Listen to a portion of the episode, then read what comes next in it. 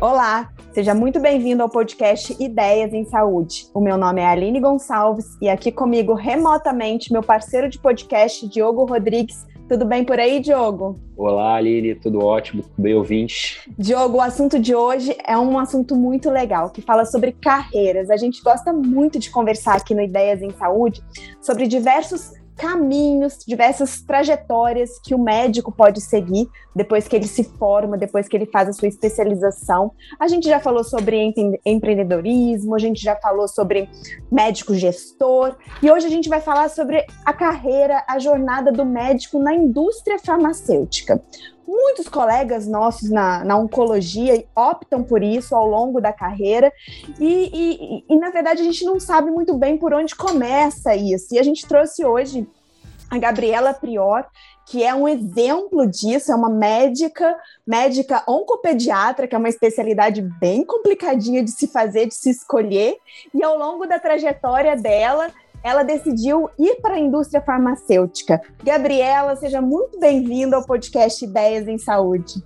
Oi, Aline, oi, Diogo, obrigada pelo convite. É um prazer estar aqui com vocês para contar um pouquinho dessa história aí, para gente, a gente curtir junto a jornada.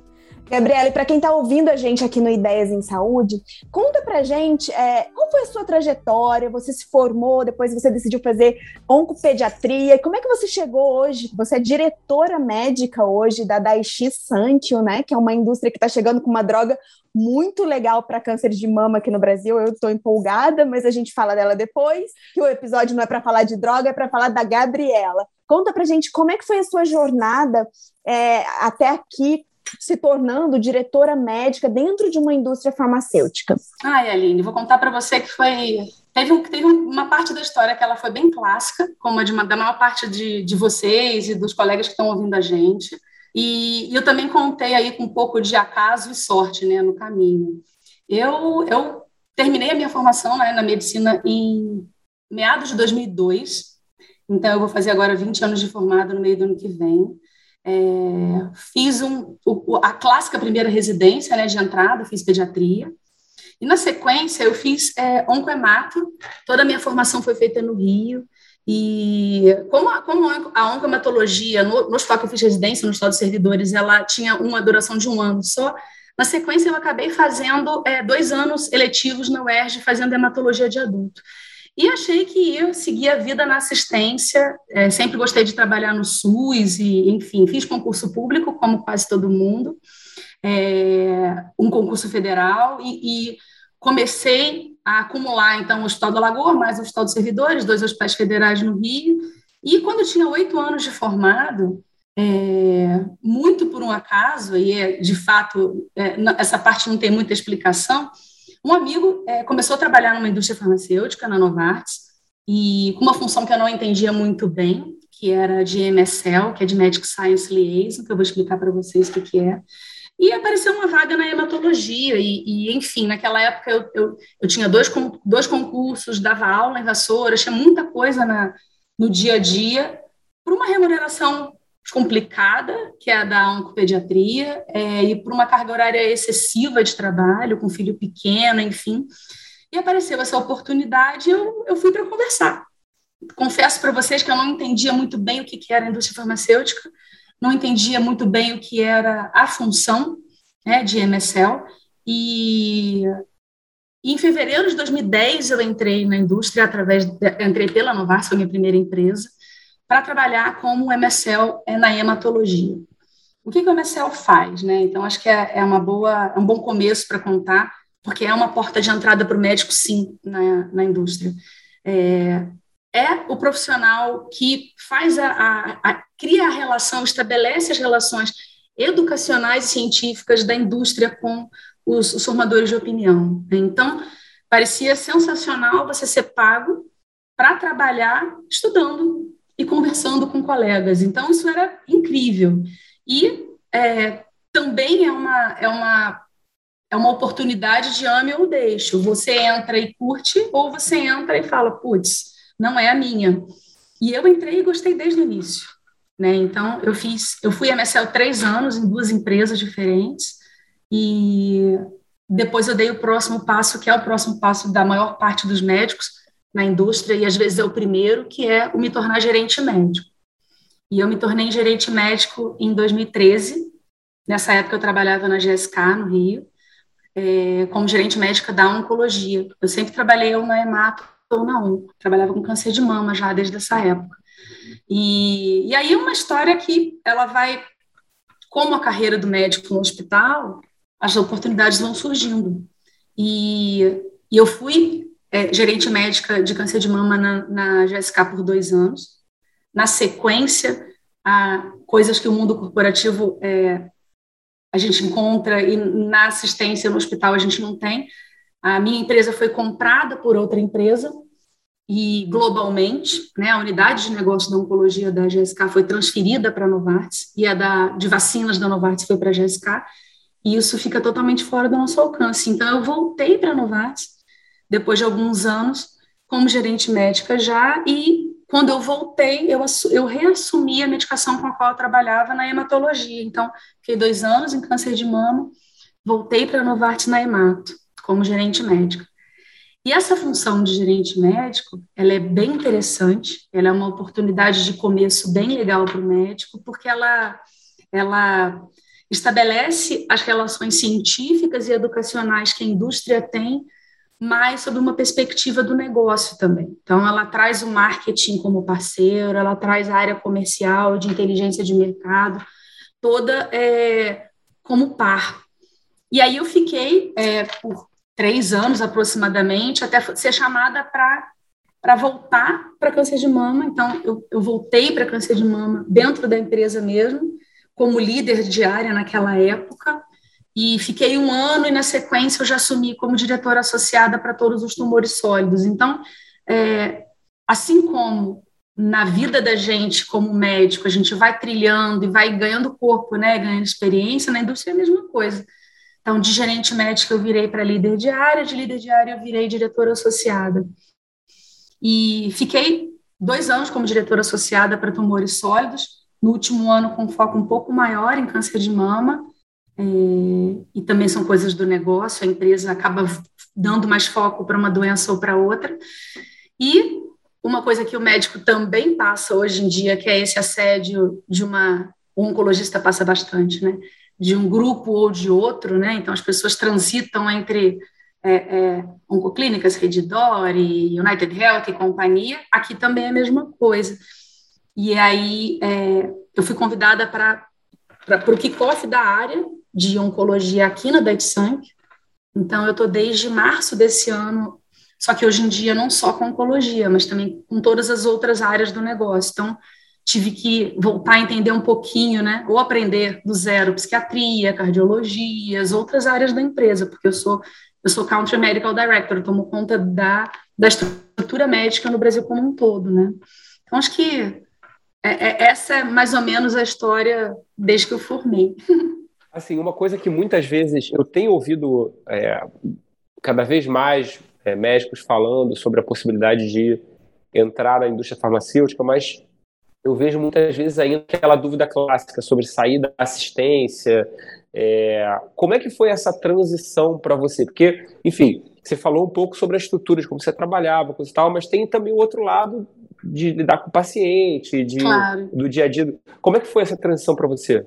Ó, te confesso que no início é bem complicado. E no primeiro ano eu acumulei as duas coisas como médica assistente é, de uma de um médico principal. Então, o que, que eu fiz? Quando eu entrei, por opção minha, eu exonerei das minhas duas matrículas e arrisquei totalmente, e, mas eu continuei atendendo, é, passando visita. Então, eu passava visita, eu fazia melograma, biópsia, e no final do primeiro ano, é, eu vi que para oncologia isso é muito complicado né? É, eu não consegui, por opção, fazer as duas coisas ao mesmo tempo, até porque eu entendia que ou eu me dedicava a uma coisa ou me dedicava a outra. E como eu estava, e eu brinco para todo mundo que está começando, né? Quase uma residência nova entrar para a indústria, é tudo do zero, você tem que aprender os contextos. E eu pref... foi uma opção minha. Mas, por exemplo, hoje na minha equipe eu tenho um psiquiatra, né? E ele é gerente médico de psiquiatria aqui na empresa. E ele continua atendendo, e ele continua dando aula. Então, ele consegue acumular, e eu acredito que um pouco porque porque ele, é, ele aqui é gerente médico da psiquiatria e, e ele faz a mesma coisa no consultório. E diferente da oncologia, especialidades que têm um, quase um começo, meio fim dentro do consultório, as coisas são mais simples, né? Então, oftalmo, tem muito oftalmo que acumula, tem muita gente que consegue fazer, é, manter a assistência, mas ela, mas no final das contas, em, a dedicação é muito grande aqui. Então, a minha história foi de fazer o primeiro ano e entender que não fazia sentido continuar. Mas tem gente que você vai ver na indústria, até como diretor, e, com anos, e que continua. Tem um colega que até hoje é cardiologista no consultório. Mantém uma Gabriela, você... Sabe que você está me contando uma super novidade, né? Porque para mim, o médico que, que, que, que, assinasse algum contrato com a indústria, que assinou algum contrato com a indústria, é, seria um contrato de exclusividade. Você não podia acumular as duas funções. Então isso não, não acontece. Isso é não, tá, não acontece. É um é, mito. É, é um mito. Na verdade, como é que funciona? A gente, eu não bato ponto. Eu não tenho, apesar de ter a minha carteira assinada eu tenho. Os médicos, em geral, eles entram com cargo de confiança e você não tem é, muita prestação burocrática de conta de cargo horário. Mas eu te garanto que, assim, a tua, o teu compromisso preferencial é com a tua empresa. Então, se a gente tem um congresso, se tem uma viagem, e tudo bem que agora a pandemia deu uma diminuída, mas é uma vida que tem muito pouca rotina. Então, é muita viagem e muitas coisas que, que acontecem de um dia para o outro. Dá para você conciliar o consultório? Pessoa, algumas pessoas conseguem. Elas podem? Podem. É um acordo entre o patrão e o funcionário? É. Tem gente que já coloca isso como uma. uma como, como obrigatório desde o início. Falaram, eu preciso ter sexta-feira à tarde livre. Né? E isso é negociável. No meu caso, eu optei por não continuar. Mas, enfim, é, é meio que Mas por, por, regras de compliance ou de alguma questão de, de, de, de da indústria, isso não, não tem problema. Não, para o consultório não, mas assim, você acaba esbarrando em alguns conflitos de interesse. De interesse, porque, porque imagina, é. eu, oncologista, trabalhando com uma indústria, prescrevendo. Eu, eu, ia ficar um pouco confusa é em relação isso. a isso, a, a, a, esbarrar em algum momento na questão de, de ética. Eu acho que é muito Exato. difícil lidar com, com esses dois esses dois chapéus, né? Ficar trocando toda hora. Não, e eu, eu concordo com você. Então, acho que é pessoal, mas você vai esbarrar sim. Você vai esbarrar várias vezes em situações e até de, de, de como você disse, conflitos éticos, né? Porque sim. a autonomia do médico ela vai esbarrar no, no, seu racional do chapéu da indústria, né? Então, eu falo que eu tenho um viés de carteira assinada. E tá tudo bem, porque isso não passa para o paciente, porque não tem paciente envolvido aqui no meu dia a dia né? Mas sem dúvida, manter as duas coisas não deve ser muito simples. É, Gabriel. Mas, mas, mas, tem também, assim, tem viés, viés, na verdade, o conflito de interesses, a gente tem vários na carreira, né? Então, Sim. tem tem a, a questão de, de quem ganha por percentual de remuneração, tem a pessoa que é speaker da indústria farmacêutica, que já tem um relacionamento próximo e exatamente acaba enviesado, ou que ganhou um congresso, ou que, enfim, já tem uma, um relacionamento mais próximo e acaba prescrevendo. É, tem a pessoa que não, não, é, não, escolhe não prescrever a medicação X ou Y porque é mais tóxica e acha que dá mais trabalho, a despeito de ter. Então, então tem uma série de outros, outros vieses aí, eu acho que esse é, é só mais um dentro de um, de um contexto que Sem a gente está no consultório atendendo, né? Mas Sem é que eu dúvida. imaginei que isso fosse uma regra, não podia, entendeu? Você não, não tá é. na indústria e na prescrição ao mesmo tempo. Era uma, eu, trabalhei, eu trabalhei em três, em quatro empresas, em momentos distintos, e nenhuma delas me foi pedido para não trabalhar. Exclusividade. Não, nunca, nunca passei por isso. Gabriela, e como é que faz assim? É, você diz, tudo que você contou pra gente, a gente vê que quem está na posição que você ocupa hoje precisa entender um pouco de gestão, você precisa entender muito do conhecimento técnico, que não foi a sua especialização, né? Você fez oncopediatria, não tem câncer de mama em oncopediatria. Enfim, é, você tem que entender da questão técnica, você tem que entender da, da, parte de gestão, você tem que entender do marketing, você tem que entender do mercado brasileiro, você tem que entender um monte de coisa, que é aquilo que a gente sempre fala aqui, não, não te explicaram lá na faculdade, e eu imagino que não tenha um cursinho preparatório para entrar na indústria farmacêutica. Como não, esse tem, eu te garanto que ele não é bom. Como que se aprende isso? É cada indústria te propõe um treinamento ou você tem que ser autodidata e falar, não, eu preciso entender sobre como lidar com colegas médicos, como, enfim, você é autodidata ou a indústria te prepara para isso? Como que uma pessoa que, ah, hoje eu quero tentar fazer minha carreira na indústria, vou começar a estudar por onde? Ai, Aline, é uma ótima pergunta, porque, e na verdade ela tem um, um misto de respostas, né? É, uma coisa que o mundo corporativo traz, e, enfim, isso é, isso é bem interessante, que é, é estrutura. Ele te dá estrutura, ele te oferece oportunidades para você se desenvolver como profissional, enfim. E então a primeira resposta é sim. A, a empresa quando ela ela enxerga um potencial em você, ela te oferece oportunidades de treinamento. Então, fiz inúmeros treinamentos na minha vida, desde gestão de projeto, a oratória, a, enfim. Acho que a única coisa que ele não oferece formal é o conhecimento técnico, que isso a gente já, já sabe como conseguir, né? E isso é demandado ao máximo, né? Eu brinco que você tem que saber mais do seu produto ou dos seus remédios do que qualquer outra pessoa no país, né? E é fato. E então ela te oferece essa estrutura, mas tem muito de você correr atrás também. De, de, do ponto de vista prático, você precisa ter alguma coisa? Não. Então, por exemplo, eu nunca fiz MBA, mas se você perguntar para mim é, o que eu entendo de negócio, o que eu entendo do, do, do ponto de vista comercial, marketing, eu aprendi no dia a dia. Mas, é, e isso é extremamente importante, o médico sabe disso, né? Ele, ele, sai da residência sabendo X e ele aprende a virar especialista na rua, depois que ele termina a residência. Não é na residência que ele aprende. Então, um curso, ele te dá uma estrutura, mas ele não ele, ele, é, ele, não, ele não se compara a você entrar nas reuniões, você estar presente nas negociações, fazer parte da construção dos planos. Então, é, são as duas coisas. Você vai por um caminho sozinho, solitário, de autoconhecimento, mas também é, é demandado de você é, aprender as coisas no, durante né, a, a, a, construção delas. Eu imagino que já a, a própria escolha pela pessoa já passa um pouco por isso, né? No sentido de já escolher um perfil que seja de alguma forma autodidata ou independente a ponto de conseguir é, se desenvolver pela experiência mesmo, não ser tão passivo assim. Imagino que seja um pouco por aí, né? Sim, sem dúvida. Principalmente na área de medical affairs, é uma coisa que a gente talvez o médico de fora da indústria não tenha tanta noção, mas o caminho na indústria farmacêutica ele, ele passa por duas, dois, é são dois grandes divisores de água. Ou você trabalha em assuntos médicos, que, que é globalmente conhecido como Medical Affairs, ou você trabalha em pesquisa e desenvolvimento, em R&D. E no Brasil, a gente tem poucas empresas com a estrutura de pesquisa e desenvolvimento estabelecida.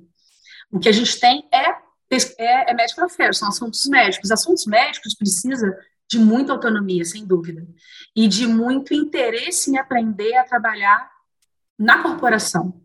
O que o, que o pesquisador, é, o, o pesquisador migra para pesquisa e desenvolvimento e para ele a bancada, os trials, tudo isso é, é faz mais sentido para quem entra por medical affairs e continua, que é o meu caso. O que faz sentido é o business que faz sentido é você estar sentado na cadeira do negócio para decidir coisas é, que são bastante relevantes. Né? Se você não tiver bastante frieza em entender o mecanismo que faz com que esse estudo ou aquele seja importante para uma droga para o país, porque ele vai interferir na aprovação da Anvisa, que vai impactar no preço, tudo isso tem a ver com o que eu faço. né? Então o médico só chega, só vê na ponta, aprovou ou não aprovou? Que é a primeira pergunta que eu escuto de todo mundo. Quando é que vem a droga tal? Né? Quanto vai custar? Isso aí é o final da história. A história ela vem caminhando, às vezes, cinco, oito anos antes. Então, sim, é perfil. É perfil, Diogo. É perfil você gostar de participar desse tipo de, de, de processo. Né? É um processo, não é, não é só uma finalidade ali. É porque, porque eu estava pensando assim, você tá, já, já falou, na verdade, mas assuntos médicos, na verdade, envolve, como você falou, marketing, gestão, acesso, políticas públicas, é, avaliação de tecnologia de saúde, farmacoeconomia, né? É um monte de coisa. Eu sempre cito o exemplo do ciclope, né? O médico é igual um ciclope, ele só tem um olho, só consegue enxergar uma coisa. É uma, é, infelizmente, a nossa formação é assim. E aí você tem um monte de outras coisas que você meio que tem que aprender, meio que na marra, né? Não tem, não tem onde aprender isso, né? E, não, e o mais desafiador é aprender, né, Gabriela? E também lidar com diferentes uh, tipos de pessoa. Você lida com o médico desde aquele mais básico, generalista, com o especialista, você lida com o médico do Ministério da Saúde, você lida com o médico do, do, do, da saúde suplementar. Então, assim, você tem que, você tem que desenvolver ao longo dessa trajetória é, uma, habilidades para poder lidar com essas pessoas com perfis totalmente diferentes uma da outra e tá sempre sorrindo, sendo empática, né? Simpática. é o rapor, é o rapor. É... mas, mas, é, mas eu tô querendo, mesmo, eu tô viu? querendo apertar o seu pescoço e falar sorrindo, lindo e bela. Mas, mas oh, é bem isso, viu, É bem isso. Porque assim, a gente como, como o médico não escolhe o paciente que senta na frente dele, a gente também não. E eu lido com todo tipo de, de interlocutor, né? E você falou. Você tem que estar preparado para o ministro da Saúde, seja lá qual seja o ministro da Saúde no momento, a, a, a, ao cara que não, não, não tem a menor ideia do que você está dizendo, porque não, não conhece nem o tratamento, né? Mas você precisa falar com ele. Então, é, é, eu acho que uma boa analogia é aqui o caminho é o contrário. Quando a gente termina a faculdade, a gente aprendeu um monte de coisa é, genérica e vai subindo na pirâmide para virar um super especialista. Aqui, eu entrei com uma especialidade, então, por exemplo, eu entrei na hematologia com três, três doenças, eu lidava com pouquíssimas doenças ali, miela proliferativa do subtipo tal, porque quando você trabalha com remédio. À medida em que eu fui caminhando, eu fui aumentando o meu escopo. Então, Antes era uma doença, um remédio. Daqui a pouco é um grupo de doenças e um grupo de remédios. Daqui a pouco tem pessoas reportando para você. Daqui a pouco você está sentado numa cadeira como eu estou hoje, que eu tenho que, dentro do comitê executivo, representar toda a área médica. Então, todos os interesses da área médica dentro da empresa, é, eles vão ser endereçados à medida em que eu conduzi-los para um lado ou para o outro. Né? Então, você, sai da especialização completa para virar um generalista de novo, né?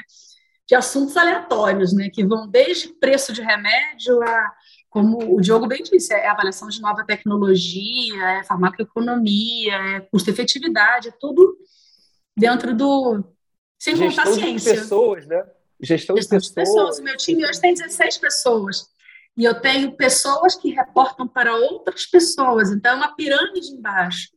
Então, eu tenho. Gerir médico não é fácil. Não sei se alguém já disse isso em algum podcast, mas gerir médico não é simples.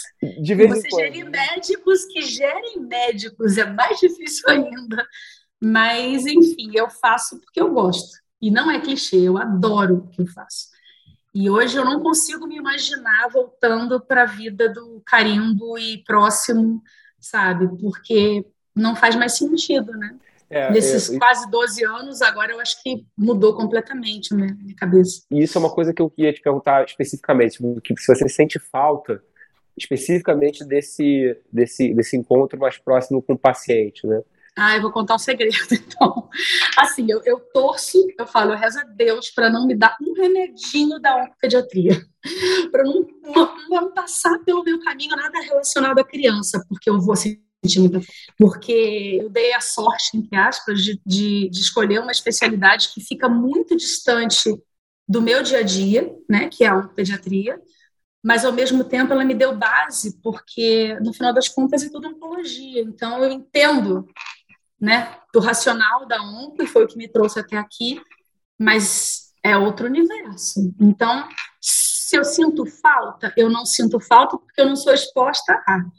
Mas me, me, me coloca para passar num andar que tem um monte de criancinha careca. Eu não quero nem ver, que aí eu já me sinto péssima, que sinto saudade e dói meu coração, entendeu? Então, é, é, a gente pode ser feliz em momentos, em, em, situações diferentes.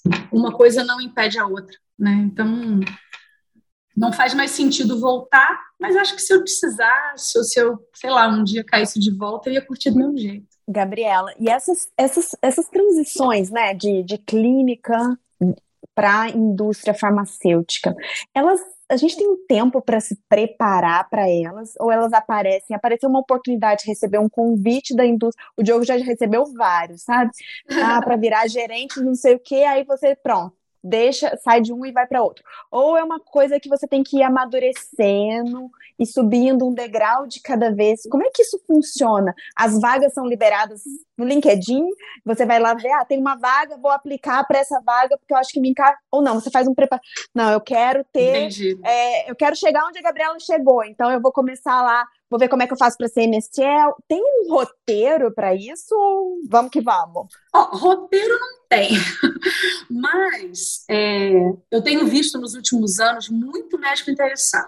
E eu já tive conversas de carreira com gente saindo da residência inúmeras vezes, mas não só saindo da residência, gente que já está, às vezes, há 15 anos trabalhando e que não encontra muita perspectiva e acha que é um caminho. É, eu, eu meu conselho para todo mundo é o mesmo, assim, eu acho que você tem que se primeiro se visualizar naquela situação para ver se aquilo faz sentido de fato para você, conversar muito com quem já está. Então, a gente só entende quando a gente vivencia, ok, mas entender como funciona de longe é o primeiro caminho, né? Então, tem trabalho burocrático? Tem. Tem uma rotina incerta, às vezes, de viagem? Tem. Então, são essas coisas que tem que ficar maturando. Eu aconselharia maturar na cabeça primeiro.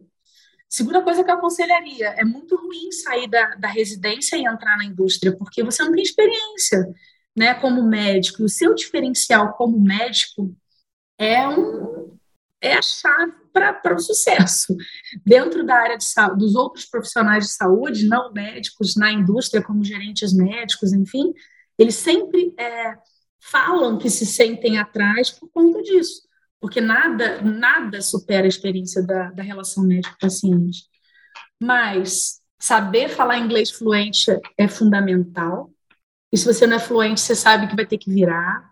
É, estar, estar circulando. E japonês? Áreas. Não, japonês ainda não. A minha sorte é que eles falam inglês, eles, eles arranham, né? Eu sempre falo, eles também não falam português, então não me peça para falar japonês.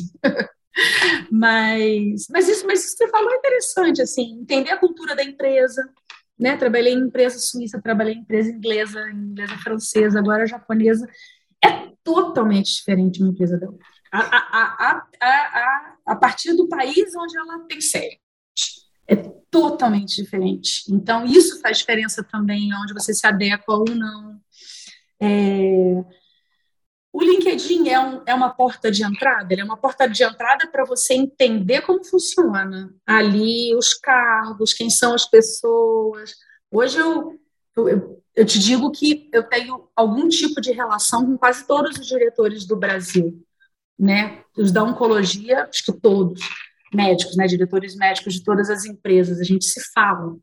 Né? A gente, os gerentes médicos também você acaba conhecendo bastante, mas pode cair de paraquedas? Pode, pode. Já tive gerentes médicos de especialidades que não tinham nada a ver com as quais eles trabalhavam na indústria e são brilhantes. Por quê? Porque aprenderam a ser gerentes médicos, não a ser especialista naquilo. Você não precisa ser especialista naquilo para entrar, né? Então, não tem fórmula, mas tem um caminho que você pode começar a trilhar. Conversando, perguntando. Tem que gostar de, de tem que gostar muito de dar aula, não adianta. Tem que gostar de estudar na área médica, você é demandado disso. Tem gente que sai da área médica e vai para o negócio? Tem. Eu tenho um par hoje em dia, que é o diretor médico, da, o diretor da oncologia, ele é médico. Hoje em dia ele não tem nada a ver com a área médica. Né? Ele responde pelo negócio, pelos números. Ele poderia ser administrador, engenheiro, qualquer coisa, por acaso ele é médico. Então, até aqui dentro os caminhos são optativos, né? Tem uma questão também, Gabriela, que eu já ouvi algumas pessoas falando que é, de ir trabalhar no farmacêutico como uma perspectiva de eventualmente sair do Brasil, que é uma coisa que é frequente, né? É, o que, como é que é essa, essa dinâmica? É, isso muda de acordo com a empresa? Isso é para todo mundo? Isso é opção? Como é que funciona isso? É uma ótima pergunta também, porque a maioria das pessoas procura por isso. Né? E assim, algumas têm sucesso, outras não. É, a depender da empresa, você tem mais ou menos facilidade de sair do Brasil. Né?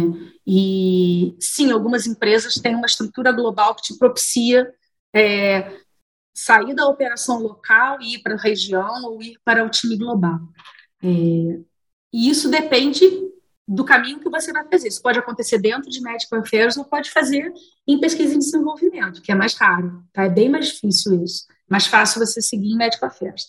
É, também é uma escolha individual, porque é, é, é como você, é o quanto você, é como você quer exercer a sua função. Funções regionais e globais, elas são muito mais holísticas ali, elas, elas acabam passando por muita burocracia, por muitas coisas, porque é difícil você estar na operação com vários países abaixo de você, né? Você fica sempre superficial, você organiza um preceptor team, você é, cria um simpósio, mas no dia a dia você não vive. Tem gente que gosta disso, não é o meu caso, mas tem gente que gosta. Já tem empresas que isso é impossível. Ah, só as nacionais? Não, não só as nacionais. Tem empresa, tem empresa é, é, multinacional que é, tem um distanciamento muito grande da operação local com a sede. Então, é um caminho, mas a pessoa precisa ter em mente o que, que ela quer fazer lá fora. Não é só geografia, é o que, que ela vai fazer. Né? Então, eu, por exemplo, o problema nunca foi geografia, meu problema foi ser o que, que eu ia fazer. Eu gosto de operação local. Então, o que, que eu vou sair do Brasil? A não ser que eu vá para outro país para trabalhar em outra operação local, né? E, e, isso é um pouco o, o, médico ele fica meio iludido, sabe? Ele acha que é fácil, que é simples, que ele é muito bom na especialidade, então vão querer ele rápido. Não, não tem nada a ver. Não tem absolutamente nada a ver. É uma, é uma, são trajetórias muito individuais aqui dentro, em qualquer empresa, né? E que muito provavelmente a gente só descobre quando vive, né? Porque Exatamente. não tem como a gente Exatamente. saber disso que você está falando, a não ser que a pessoa não. esteja aqui escutando a gente no Ideias em Saúde, que agora já vai saber de tudo. Não tem como saber sem vivenciar o dia a dia, né? E enxergando as perspectivas que cada empresa, que cada indústria proporciona para aquele médico, né? Então, Com certeza. eu imagino que é, é, o dia a dia e você vai trilhando e mirando e construindo. Não dá para já entrar.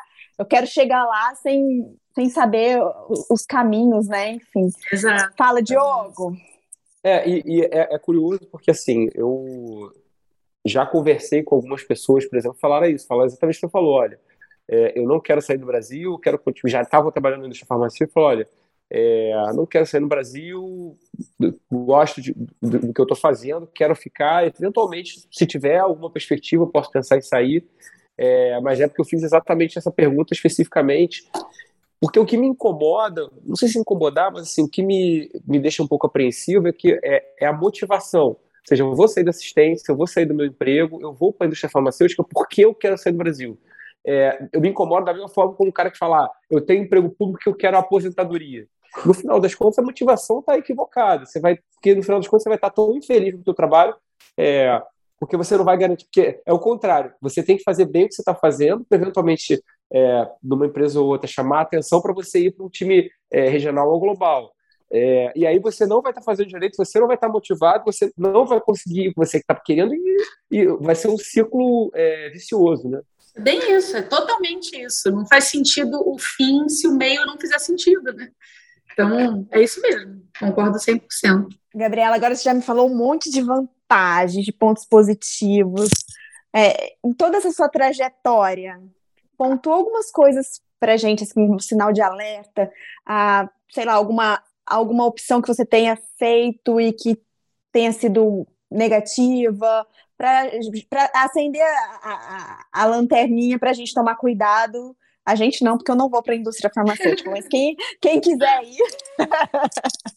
para ficar mais atento em uma escolha ou outra, né? Enfim, umas dicas assim para é. para acender o alerta. O que, que, é? Quais são os pontos negativos de estar na indústria? Enfim, fala alguma coisa desse tipo que a gente está achando que é mil maravilhas. E, e, e, até respondido essa pergunta, como a gente gosta muito de caso clínico, né? Conta, você não precisa, obviamente, da, da tua história só, mas de casos que você conhece que talvez não tenham dado tão certo, assim.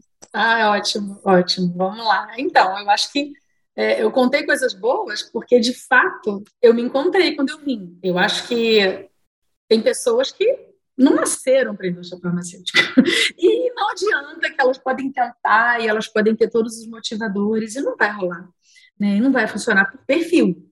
Né? Então, perfil faz toda a diferença. É, vou contar, uma, vou contar uma, uma, uma, uma situação pessoal minha. Né? Eu estava super descontente numa empresa que eu trabalhei e por conta de equipe, chefia, coisas que a gente também passa aqui, né? Não é igual hospital, mesma coisa. Você pode estar. Tá, e não está mais fácil, né? Se não gosta, você desiste daquilo e vai para outro lugar, ou enfim, né? Troca de plantão, você faz alguma coisa. Aqui, você troca de emprego, né? Mas aí tem que ter outro emprego, enfim. E eu fiz opção, uns anos atrás, de sair de uma empresa para outra. Era uma proposta bacana, eu já não estava gostando muito do que eu fazia, o clima não era bom. E eu entrei na outra empresa e eu detestei, tipo, desde que eu comecei. E você só entende que é de um jeito ou de outro vivendo. Hoje eu sei que tinha a ver com cultura, tinha muito a ver com cultura da empresa, do país que a empresa é, é, tinha sede, do quanto que a área médica era pouco valorizada. E eu fiquei um ano na empresa, sabe? Menos de um ano no total. Porque eu entrei e falei, putz, não me enquadro nisso. Então, isso sim, dar sorte e azar de uma empresa ter fit cultural com você ou não, isso faz muita diferença. Outra coisa que faz muita diferença é chefia. Né? A depender do seu chefe, a tua vida é boa ou ruim. Isso é fato em qualquer lugar, não é diferente aqui. É, você falou de caso clínico, eu tenho uma amiga, nós somos gerentes médicas juntos na GSK. Vou até falar para ela ouvir o podcast que eu falei dela. ela a gente trabalhava junto, eu trabalhava em câncer de mama, ela trabalhava na Emato, e, e na fusão da, da, da GSK com a Novast, né, quando as empresas trocaram, ela virou e falou assim, quer saber? Não vou mais fazer isso não, vou voltar para para a vida. E aí eu falei, nossa, ela vai atender novamente. Não, a vida passou a ser outra coisa e ela voltou para pesquisa.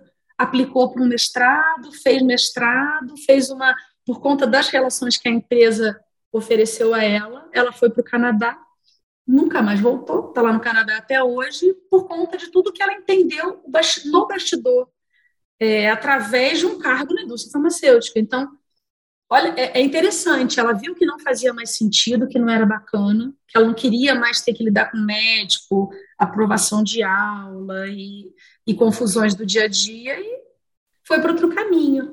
Então, sim, tem burocracia, sim, tem processos, às vezes, absurdamente é, demandantes e complexos que o médico não tem ideia.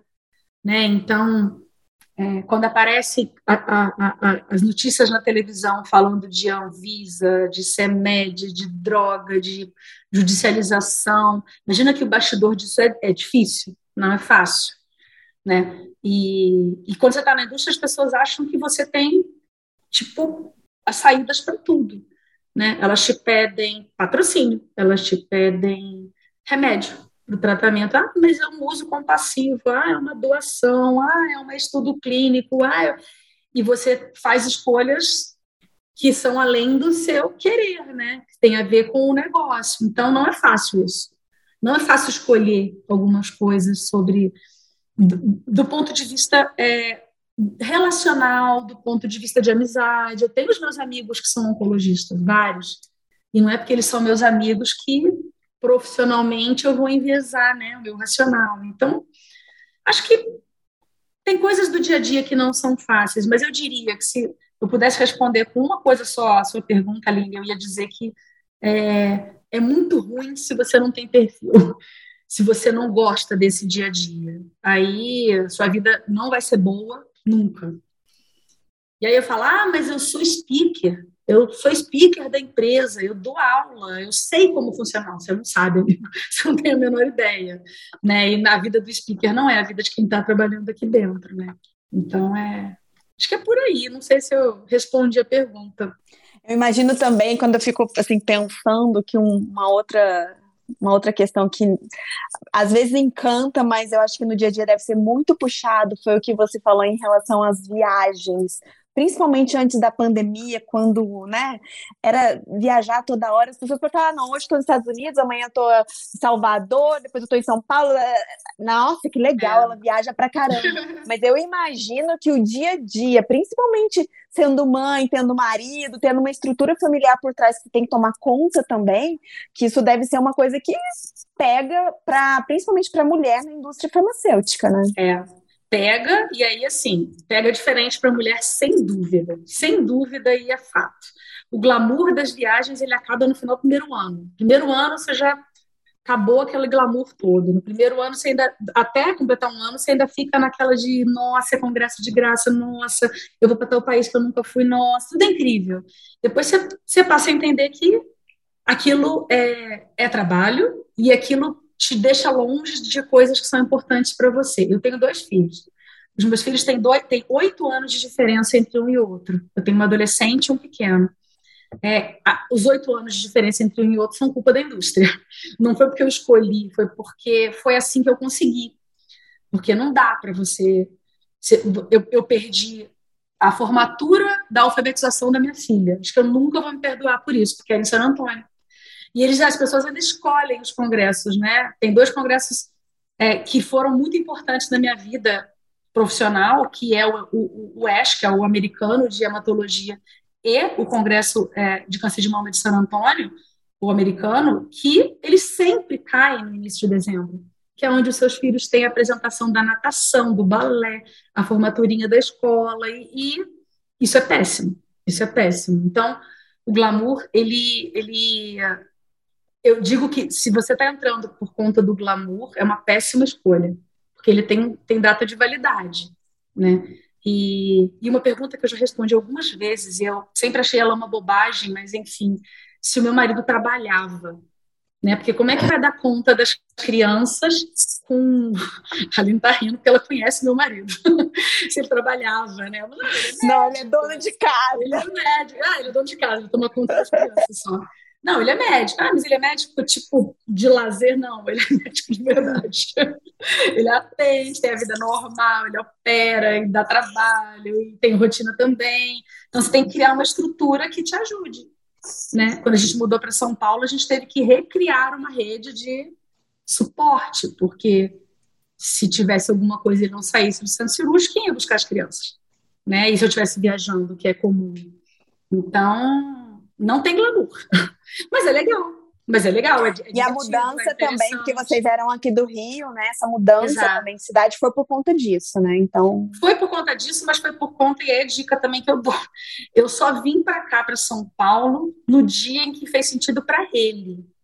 Porque a gente fez faculdade junto, a gente está junto há 23 anos, e a gente passou por todas as coisas de residência, tudo. Não é, eu não achava justo que fosse por minha causa, né? Até porque eu já tinha tido as minhas escolhas. No dia que ele virou e falou, putz, não dá mais para você ficar indo e voltando toda semana. Eu passava semana aqui e voltava. Aí eu falei, ah, se falar de novo, eu vou lá pedir para transferir. E aí foi o que aconteceu. E aí ele falou, não, vamos, vamos nos organizar. E aí ele transferiu a matrícula para cá. E a vida dele é de médico normal aqui em São Paulo. Não é, né, não é do dono de casa. Então, sim, você tem que pensar muito na sua família, na sua estrutura, porque senão você enche os olhos para coisas que não são importantes. E o que é importante de fato é o clichêzão, é quem está com você, quem te ama, quem você ama. A, a, carreira é uma parte da sua vida, não é tudo, né? É, essa coisa da ponte aérea é, é, é bonito que você falou, diga-se passagem, Gabriel, bonito. E... Não, não, assim, é, é, é clichê, mas é verdade, é verdade, total verdade. Não, não se esqueçam disso nunca, ouvintes, porque no final das contas é parece que é muito glamouroso, né? Até é de vez em quando, tive experiências incríveis que eu nunca teria na minha vida por causa da indústria farmacêutica, mas elas não se comparam à importância que eu dou para as minhas coisas bacanas do dia a dia com a minha família, com os meus amigos, enfim.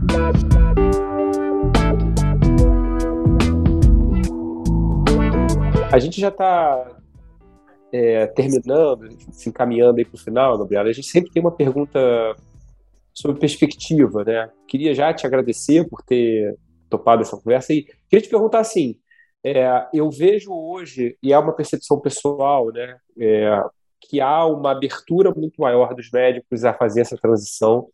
É, eu vejo que também tem, tem é, essa figura do gerente médico, ela está muito mais presente. Parece que a, a, a, existe uma oferta e, e, existe talvez uma abertura também, uma demanda um pouco maior. Né? Então, eu queria te perguntar como é que você enxerga essa perspectiva, não só dessa, dessa questão numérica de vagas, assim, também essa perspectiva da abertura dos médicos em relação a, a essa possibilidade. É, como é que é você enxerga hoje perspectivas para o futuro? Bom, eu acho que a tua a sua percepção ela é real. As coisas elas têm caminhado para para ser mais abrangentes e mais presentes no Brasil do ponto de vista de, de ciência. É, falando de, de, de indústria farmacêutica, a gente tem visto é, as empresas vindo mais para cá, algumas empresas, e principalmente na oncologia, né, que é onde eu posso falar um pouco mais, é, trazendo para cá estudos é, em fases mais precoces, trazendo parte do o Brasil é, é, estando num cenário, num contexto que faça sentido para a empresa, né, globalmente. Então, isso vai gerar de alguma forma a necessidade de aumentar a área médica né? E, e, a porta de entrada do médico acaba sendo a área médica. Então, eu acho que é importante esse tipo de, de iniciativa que vocês tiveram, de vamos conversar sobre isso, porque o médico não aprende isso na faculdade, nem nunca vai aprender. Mas eu te digo que, é, conversando com, com experts, speakers e, e médicos famosos lá dos Estados Unidos, é uma coisa que eles falam. Eles convivem muito com a indústria desde cedo. Eles convivem com a indústria na, na, nas pesquisas, no desenvolvimento dos trials, na discussão sobre a incorporação ou não de uma droga. E isso está, a gente está caminhando no Brasil para isso. Então, sim, está aumentando. Sim, o campo é fértil e vale a pena é, conferir, conferir conversando, conferir tentando entender como funciona, é, para ver se faz sentido para você como médico, né? Porque quanto mais médico qualificado a gente tiver na indústria, não vai ser um médico a menos na assistência, vai ser mais um médico bom para defender uma droga não visa, para discutir um estudo clínico que a gente sabe que tem um impacto absurdamente grande num país em que a pesquisa é, né, não é tão valorizado quanto deveria. Então, é, faz parte do papel do médico e é bacana na indústria ele entender que ele continua salvando vida. Só que ele não salva uma, ele ajuda a salvar um conjunto de pessoas que têm uma doença. E, e tendo isso sob perspectiva, você se prepara, você estuda e, e, e, se torna um profissional melhor, né? Seja na assistência ou aqui. Então, eu convido todo mundo a tentar entender um pouquinho, sabe? Estou super à disposição, adoro ter esses papos com com pessoas em particular, então já me coloco aqui, se alguém quiser, é fácil me achar aí no LinkedIn, é super fácil, eu respondo. E se não for eu, tem algum colega, sempre tem alguém para trocar uma ideia, mas troca uma ideia, converse, porque é, tem, tem, tem outras coisas que não estão na rede social. vocês, têm, vocês têm programa de mentoria dentro da indústria, Gabriel? Eu ia perguntar exatamente isso. Vai. Temos. Temos e é uma coisa fundamental. Então, assim, é uma coisa que eu estimulo para a equipe nos planos de desenvolvimento individual, todo mundo tem mentor. Eu tive mentor desde, desde o meu terceiro ano de indústria. Vou fazer 12 agora. Eu sempre tive um mentor. E os mentores me ajudaram muito. E em cada momento, o mentor teve um tipo de papel, né? Hoje em dia, o meu mentor, ele é um mentor que eu tenho fora da empresa, ele é meu mentor, sabe? Eu falo, eu brinco que ele é quase meu guru na vida profissional, porque é, como é que eu ia aprender a gerir gente? Como é que eu ia aprender a, a tomar conta e entender as relações políticas de fazer parte de um comitê executivo? Tudo isso a gente aprende também. A gente aprende. E, e, e um bom médico gosta de estudar. Então, se ele gosta de estudar, ele tem que gostar de aprender, enfim. É, eu aconselho mentoria para todo mundo as formais e as informais, tá? Porque um cafezinho, trocar uma ideia. Hoje a gente tem facilidade de estar em qualquer lugar com rede social. A gente está aqui, os três, cada um num lugar. Né? E a gente é como se estivesse junto. Então. Só faltou é, o cafezinho. Tem, tem. Da próxima Só vez a gente bota o cafezinho. Gabriela, foi muito bom o nosso papo. Muito obrigada pelo seu tempo. Eu que agradeço. Uma mulher de negócios, diretora médica, coisa chique, né, Diogo? Eu sei que é difícil a agenda conciliar, mas muito obrigada. Tenho certeza que foi um, que foi um papo muito rico, não só para nós dois, mas para todo mundo que está escutando a gente aqui no Ideias em Saúde.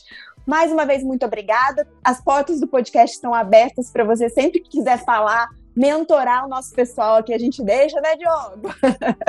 Volte sempre, Gabriela. Muito obrigada mesmo e parabéns pela sua linda história dentro da indústria. Ah, eu que agradeço. Contem comigo. Se eu puder ajudar, estou por aqui. Obrigada, viu? Obrigado, Gabriela. Obrigado, pessoal. Aline. Até a próxima. Tchau, tchau. Tchau, tchau.